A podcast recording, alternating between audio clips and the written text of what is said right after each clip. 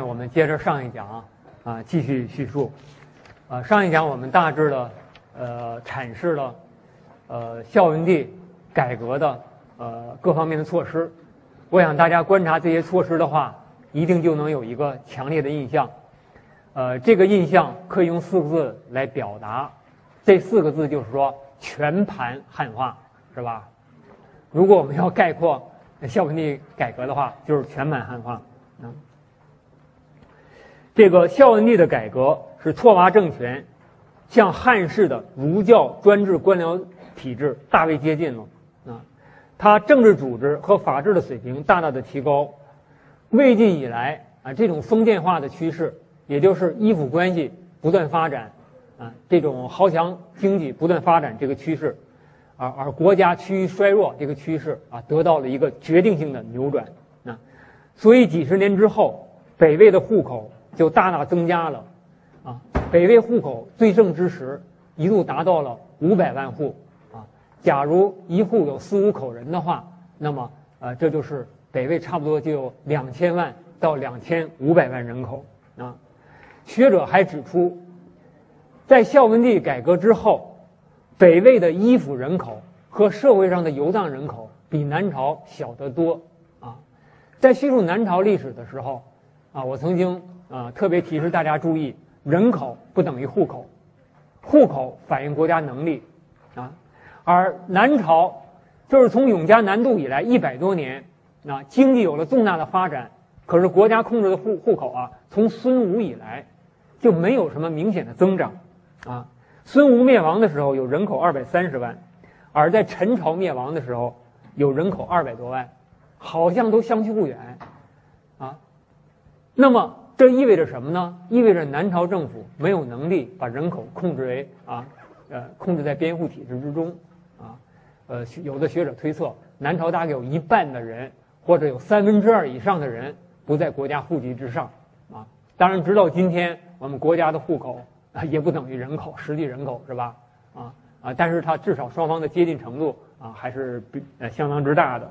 啊，那么，呃，在南朝啊，恐怕有相当一部分人。啊，国家也不知道在哪儿，也管不了他们啊。在北朝情况就不一样了，啊，北朝情况就不一样了。北朝这种游浪，所谓浮浪者或者是依附者的人口的比例要小得多啊。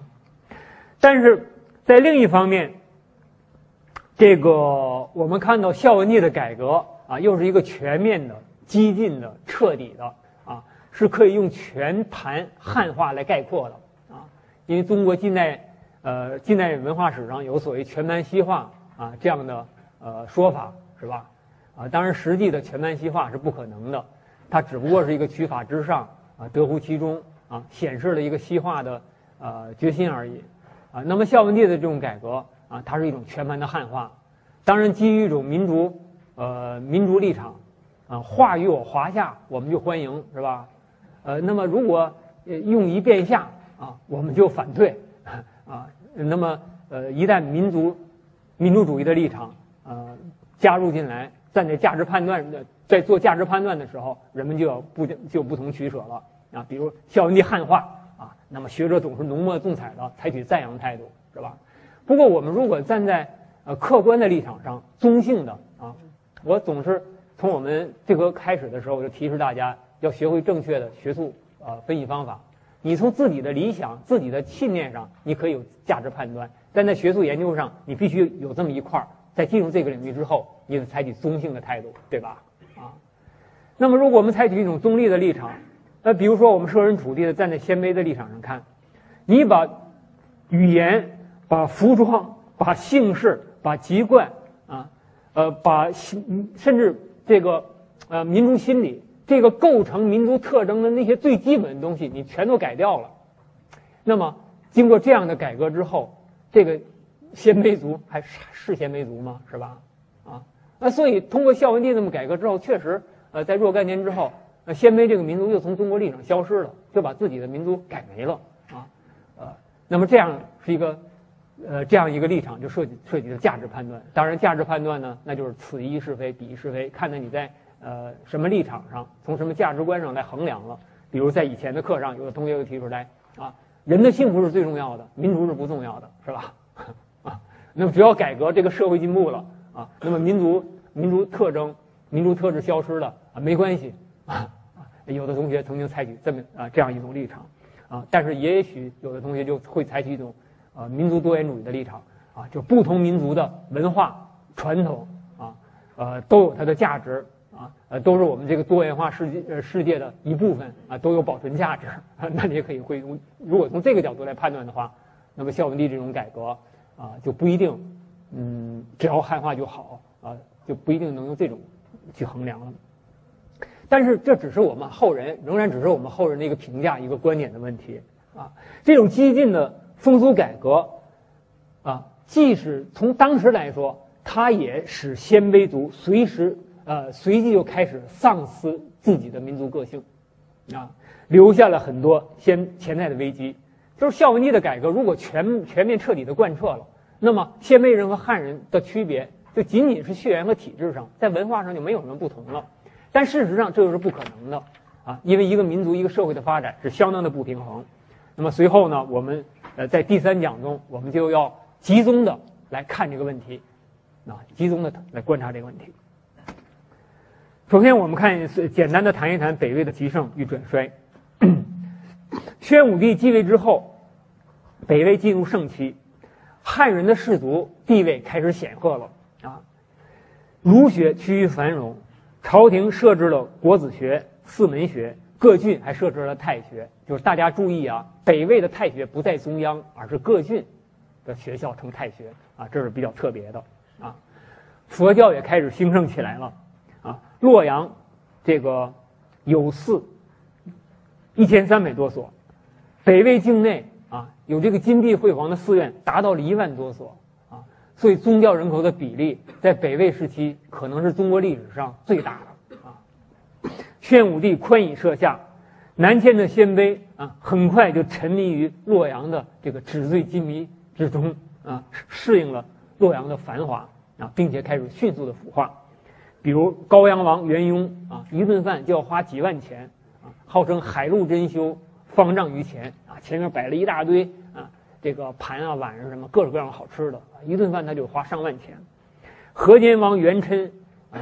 呃，经常带着诸王到他家参观啊，参观他家的库房啊，参观他家的金钱啊和财物啊，夸耀自己的这个豪富啊。他还有这样的话，他对这个张武王元荣啊等等参观者来说。啊，他说不恨我不见石崇，我恨石崇不见我。啊啊，他说石崇不是以富，呃，西晋的石崇以富这个著称吗？啊，他怎么能和我比？啊，这个张张武王元荣听了之后啊，啊，就是非常之气愤。为什么呢？他原来以为自己是最富的，啊啊，没想到到这一看，哎，这元琛比他还富啊！回家一气就病了三天。而而且这元荣虽然家里特别的富，仍然以贪婪著称啊。就是这个灵太后呃胡氏，呃曾经有一次赏赐百官呃绢帛，呃他赏赐的办法也比较怪，啊他说你们到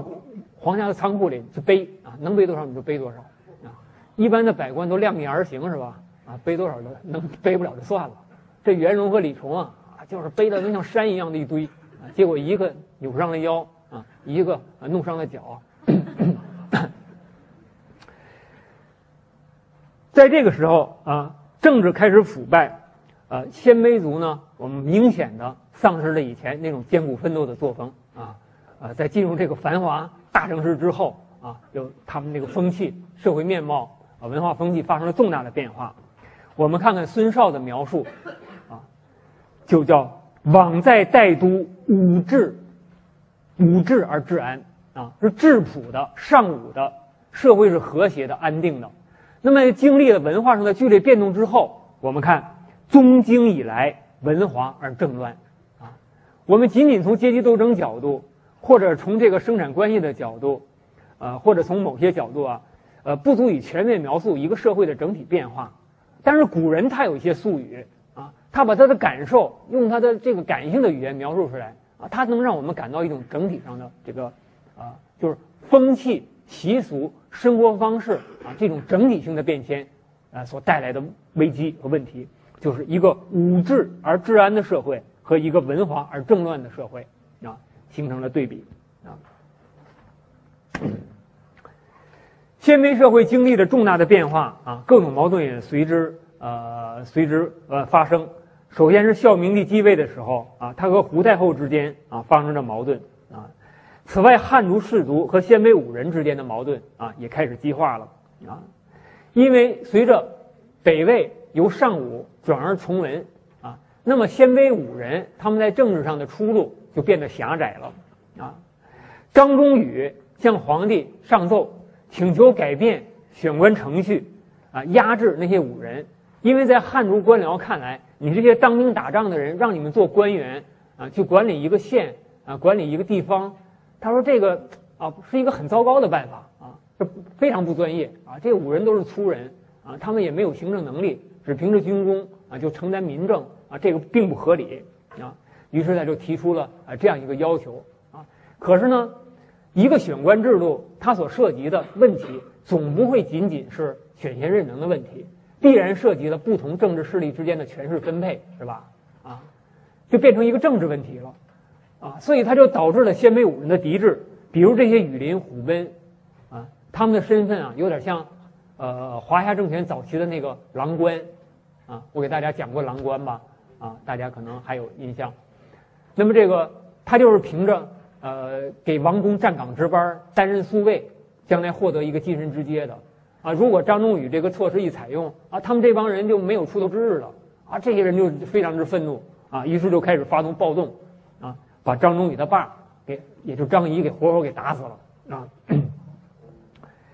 那么，在中央所发生的汉族士族与鲜卑武人这个矛盾，啊，已经够严重的了，啊，但是要和六镇潜在的危机相比起来，啊，那又是小巫见大巫，啊。下面我们看一看六镇的问题。在北魏历史上，交织着胡化与汉化的矛盾冲突。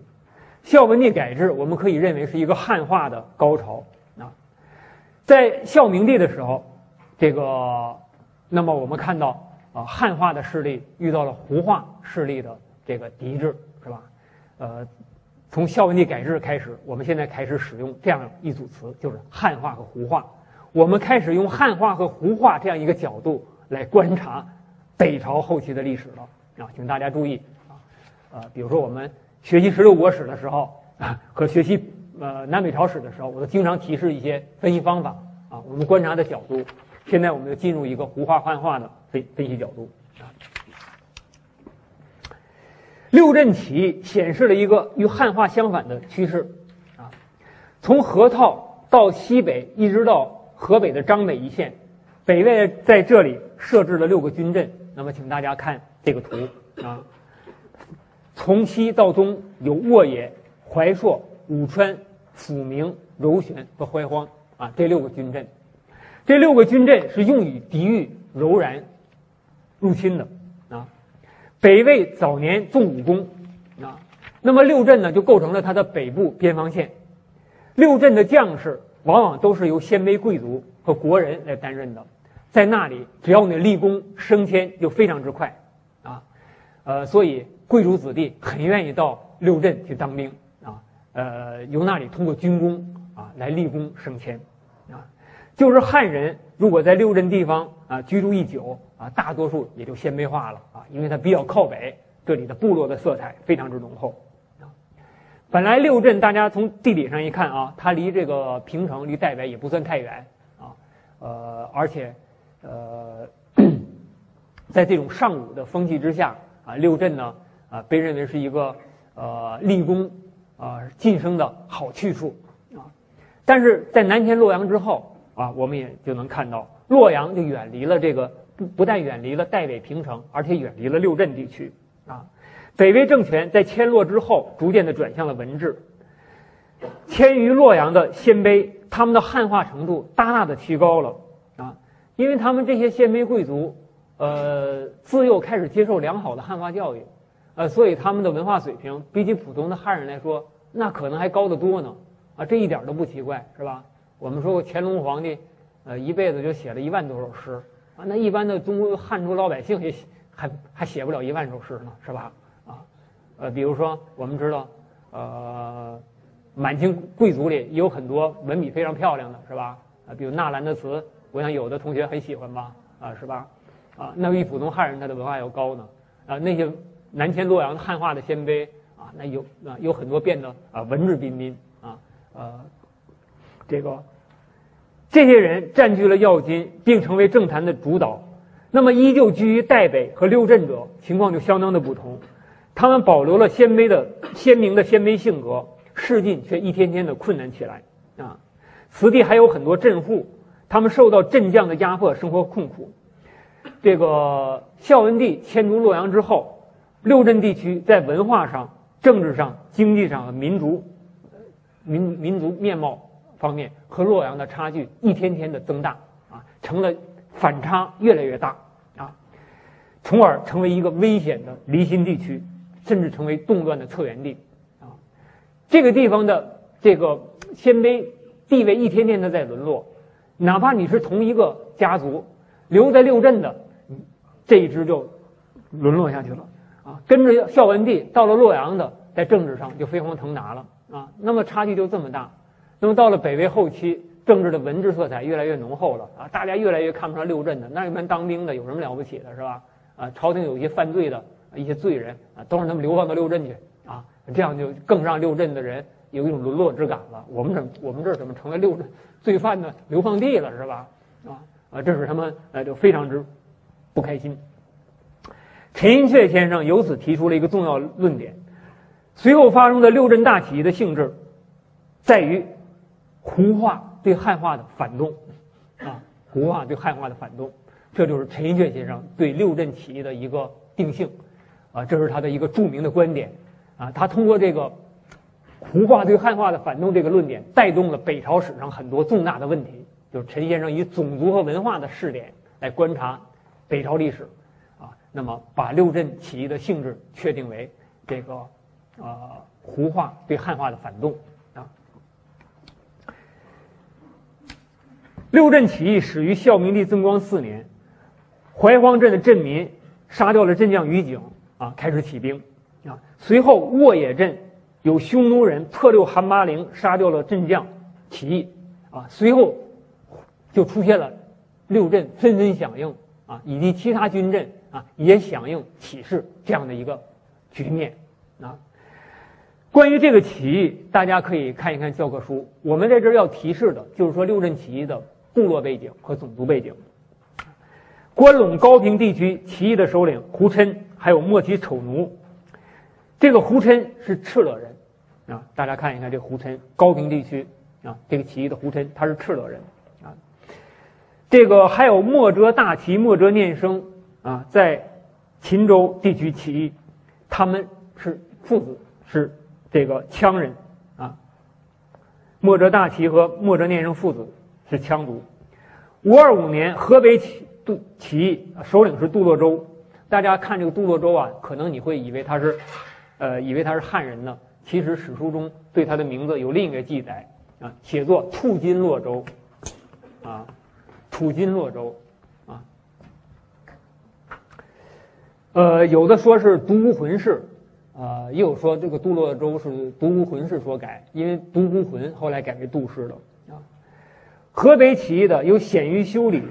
这是敕勒人；另一位葛荣，大家也别误以为是汉人，因为学者认为他可能是贺葛氏的啊，贺葛氏所改啊啊，葛荣这个。葛其实可能是贺葛啊，也就是说，这个呃六镇起义有非常明、非常鲜明的啊部落背景。西晋以来，少数族多次大规模涌入内地，而六镇起义是最后的，也是最大的一次，又是十几万少数族啊通过这个六镇起义啊开始进入中原地区，开始入塞。他们浓厚的部族背景及其所导致的动荡，显示了与孝文帝汉化大不相同的趋势。在这个时候，朝廷上又发生了内乱。孝明帝不满胡太后的专权擅政，就想借弃胡部酋长尔朱荣的力量啊，迫使胡太后交出政权。这个很像东汉末年的尹董卓入京以胁迫啊何太后那个做法啊，这个。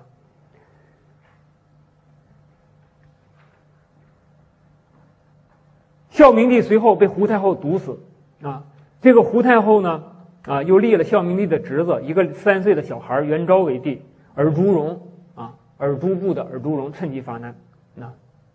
这个尔朱氏的背景是什么呢？啊，是一个啊，以游以畜牧为生的，有浓厚部落背景的啊一支，属于契胡部，世世代代居住在秀容川，呃，这个秀容川这个地方。尔朱氏为什么姓尔朱呢？呃，它起源于呃朱家川，朱家川在山西交城县，呃，朱家川也叫尔朱河啊，朱家川也叫尔朱河，呃，所以呃这个族以河来得姓啊。后来呃在秀容川放牧，世世代代做领领民酋长，在北魏境内。啊，凡是这种部落色彩特别浓厚的部部族，那么北魏政权就把他的首领封为领民酋长。这是我刚刚讲过的，比如有第一领民酋长，还有第二领民酋长，是吧？啊，那么呃，这个尔朱氏，他的首领是领民酋长，显然也是部落色彩非常之强的啊。那么尔朱荣利用孝明帝和胡太后的矛盾，五二八年率兵入洛啊。由于孝明帝被毒死，那么尔朱荣立了孝庄帝啊。呃，进入洛阳，啊，胡太后见势不好，啊，赶快把头发都剃光了，到了寺庙里出家了，啊，想以此躲过这场政治灾难，啊，可是他没有躲过去，啊，最后被尔朱荣扔到黄河里淹死了。在第二天，尔尔朱荣宣布要祭天，啊，让王公百官都来到他的行宫西北，然后啊，发动契胡的骑兵，啊，全面的围杀，啊，嗯，啊，就全力的围杀，啊，这批北魏王公。以高阳王元雍为首的十三王以及北魏贵族百官两千余人都死于啊这场啊灾难啊这个事件叫做河阴之变啊首先是胡太后被扔到河黄河河阴淹死，然后呢就是在尔朱荣的行宫西北啊围杀北魏王公两千余人，洛阳这批高度汉化的呃鲜卑贵族以及汉族士族。在此遭到了极为沉重的打击，啊，那么在这个陈寅恪先生看来，哎，这就是胡化对汉化的反动啊。大家看，呃，这个是呃画面的右侧是陈寅恪先生的论断：中央政权所在之地洛阳汉化于深，则边塞六镇胡化民族对于汉化之反动亦于甚，足酿成六镇之叛乱。啊，这是六镇叛乱的性质。那么，对于河阴之变，这个对于河阴之变，呃，陈寅恪先生啊也有这样一个这个对它的性质啊也有一个判断啊。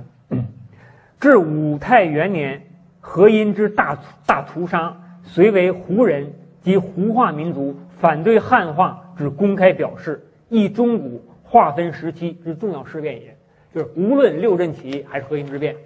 呃，陈寅恪先生都从胡化对汉化的反动来解释。那么从历史进程来看，啊，啊，这确实有相当的道理啊。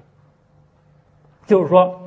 我们看一看，从孝文帝、宣武帝啊这两朝，我们在北魏政坛上啊所看到的都是一批文质彬彬的人物啊。我们看朝廷真是文治啊非常之繁荣啊。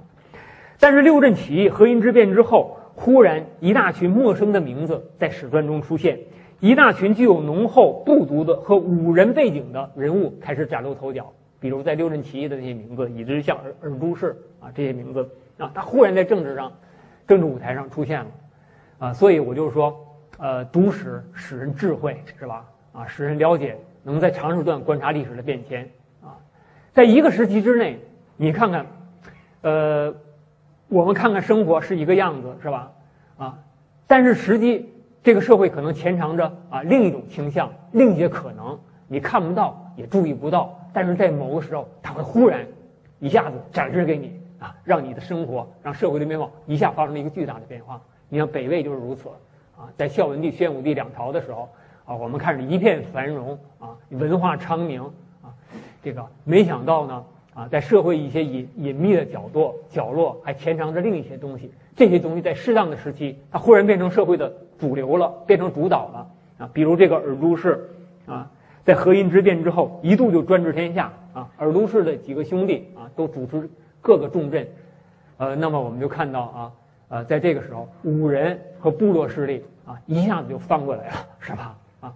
从这个上武，呃，从这个胡化，呃，到呃上到崇文，到汉化，那么到这个时候啊，就是历史发生了另一个转折。下面我们也讲讲一讲这个东西魏的最后十分钟，我们讲讲东西魏的分裂啊。那么，在观察东西魏的分裂的时候，我们继续推进陈寅恪先生的试点，就是胡化和汉化的试点啊。就是无论是东魏也好，还是西魏也好，都发源于六六镇，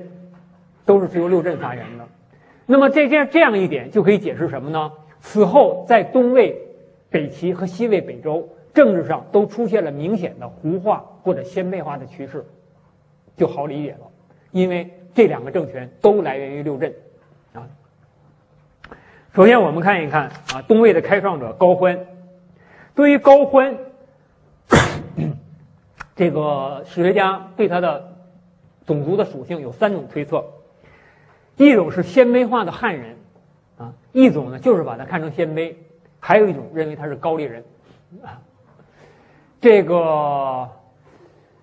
即使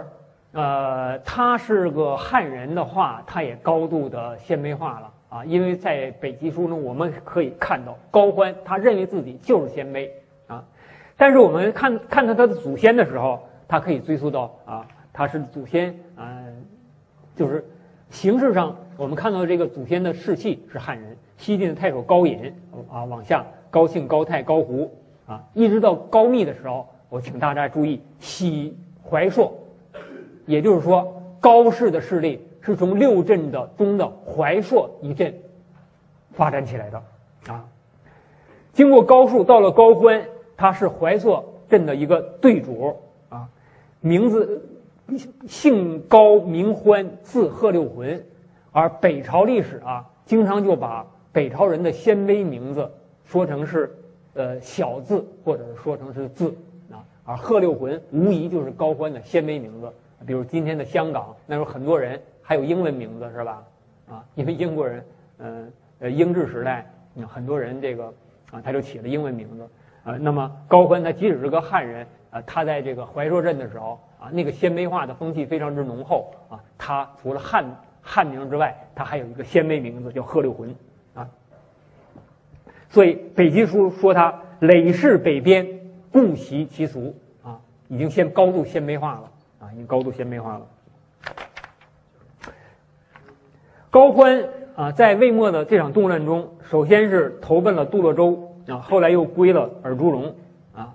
那么受到了尔朱荣的器重。尔朱荣曾经问左右，他说：“我们这个势力啊，一旦我不在了啊，你们说谁能主君啊？”啊，那么左右说：“当然是您的儿子。”呃，您的侄子尔朱兆了啊？这个呃，尔朱荣就摇了摇头，他说：“尔朱兆啊，啊，顶多也就领三千骑兵打仗啊，就不得了了啊！真正有能力带我呃主兵的，那就是贺六浑了。贺六浑就是高欢嘛啊，就是说带我主众者为贺六浑耳啊。然后就对这个尔朱兆说：说尔朱兆，你不是贺六浑的对手，终当为敌穿鼻，你早晚得被他牵着鼻子走。”在河阴之变之后啊，尔朱氏的势力啊一度专治天下啊，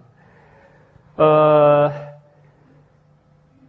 尔朱氏立了孝庄氏为帝啊，但是孝庄氏呢不满尔朱氏专权啊，所以设计呢又把尔朱荣给杀死了啊，就是尔朱荣把自己的女儿强行的嫁给了孝庄帝啊，那么孝庄帝呢借着这个皇后尔朱皇后生育的时候，请尔朱荣啊到首都来。啊，说，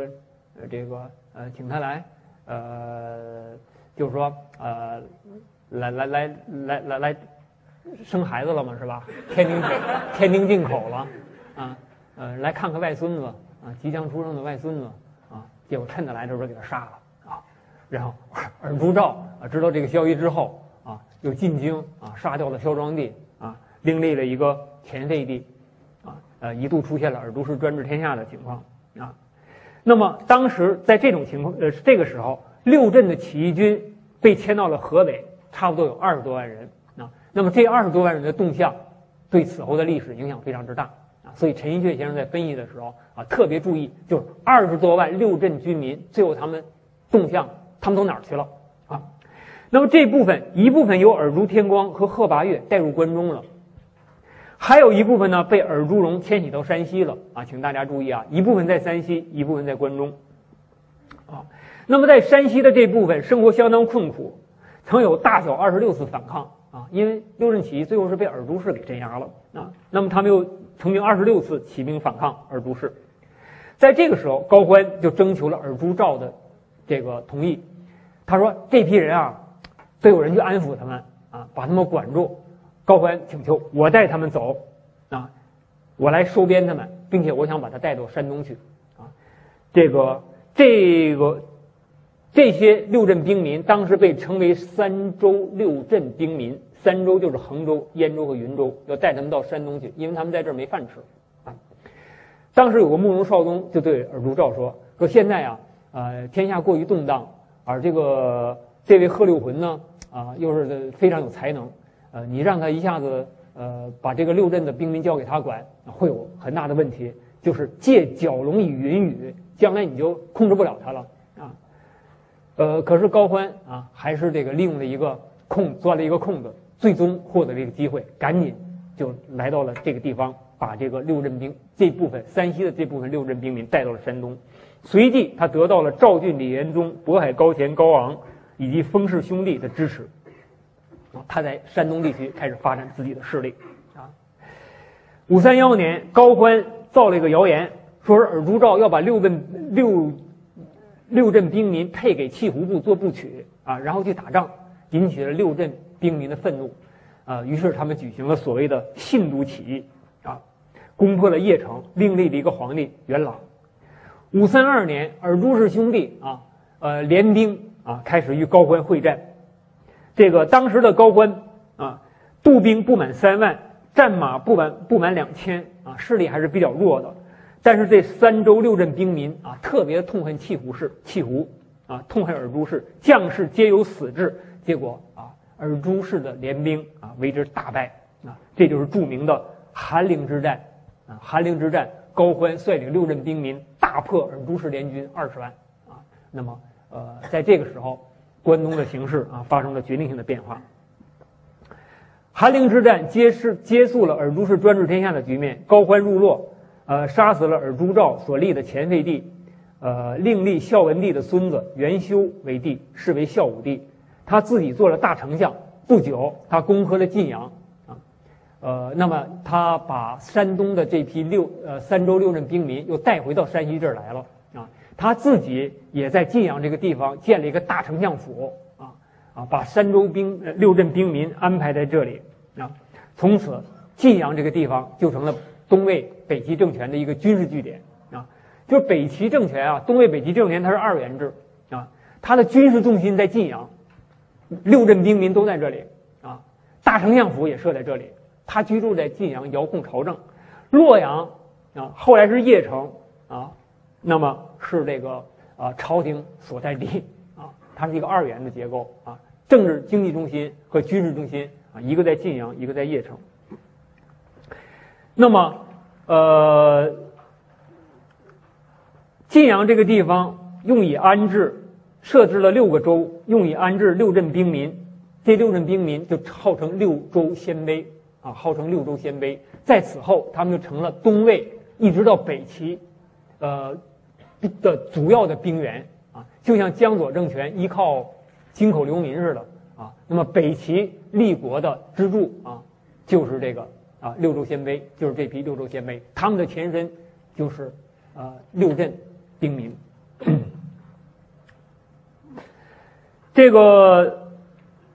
高欢所立的孝武帝啊，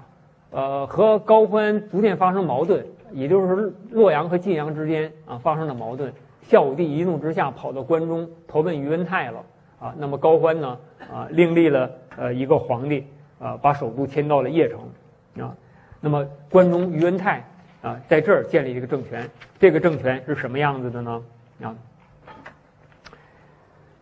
呃，于文泰出自于文鲜卑啊。如果同学记忆力稍好一点，呃，你们可能记得我上一讲在叙述前言的历史上曾经提到，呃，前言在建国过程中啊，不仅这个打败了扶余，还灭掉了于文鲜卑，是吧？就是慕容部啊，曾经一度灭于文部啊，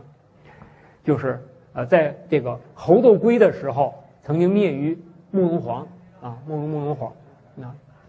此后，于文氏家族从于文陵开始居于武川。我提醒大家对武川给予特殊的注意啊，给予特殊的注意，因为东西两政权都源于六镇，高欢源于哪个镇啊？我们刚刚讲过的怀朔啊。而西魏的开创者于文泰，他的祖先从于文林开始，连着五代都居住在居住在武川镇啊。周书记载于文泰姓于文氏，讳泰，字是黑塔，是代武川人也啊。至于于文氏的种族啊，一个呃学者推测一种说法是东胡，周游良先生认为是南匈奴之原属，呃，大百科全书的呃北周条呃。叙述于文泰的种族是南匈奴之原属啊，因为这一条是周瑜良先生写的。嗯那么我们看这个源于怀朔镇较西的怀朔镇的这个高欢开创了东魏，源于东部的武川镇的于文泰啊开创了西魏啊，就东西是交叉反过来的，大家看一看啊，无论东魏西魏都源于六镇。陈寅恪先生说：“高欢得六镇流民之大部，贺拔岳、于文泰得其少数。刚才我提到，六镇兵民有一部分是在，呃，是在关中，是吧？啊，是被在这个，呃，被这个，呃，尔朱天光和贺拔岳带入了关中。那么后来，于文泰啊，成了这支呃六镇兵民的呃主政呃主兵者啊。”东西两国俱与六镇流民创业，出自表面观察，可为孝文迁都洛阳以后，汉化政策遭一大打击而逆转为胡化啊。所以孝文帝改制，呃，造成了鲜卑民族整合和社会整合的啊这个巨大裂痕，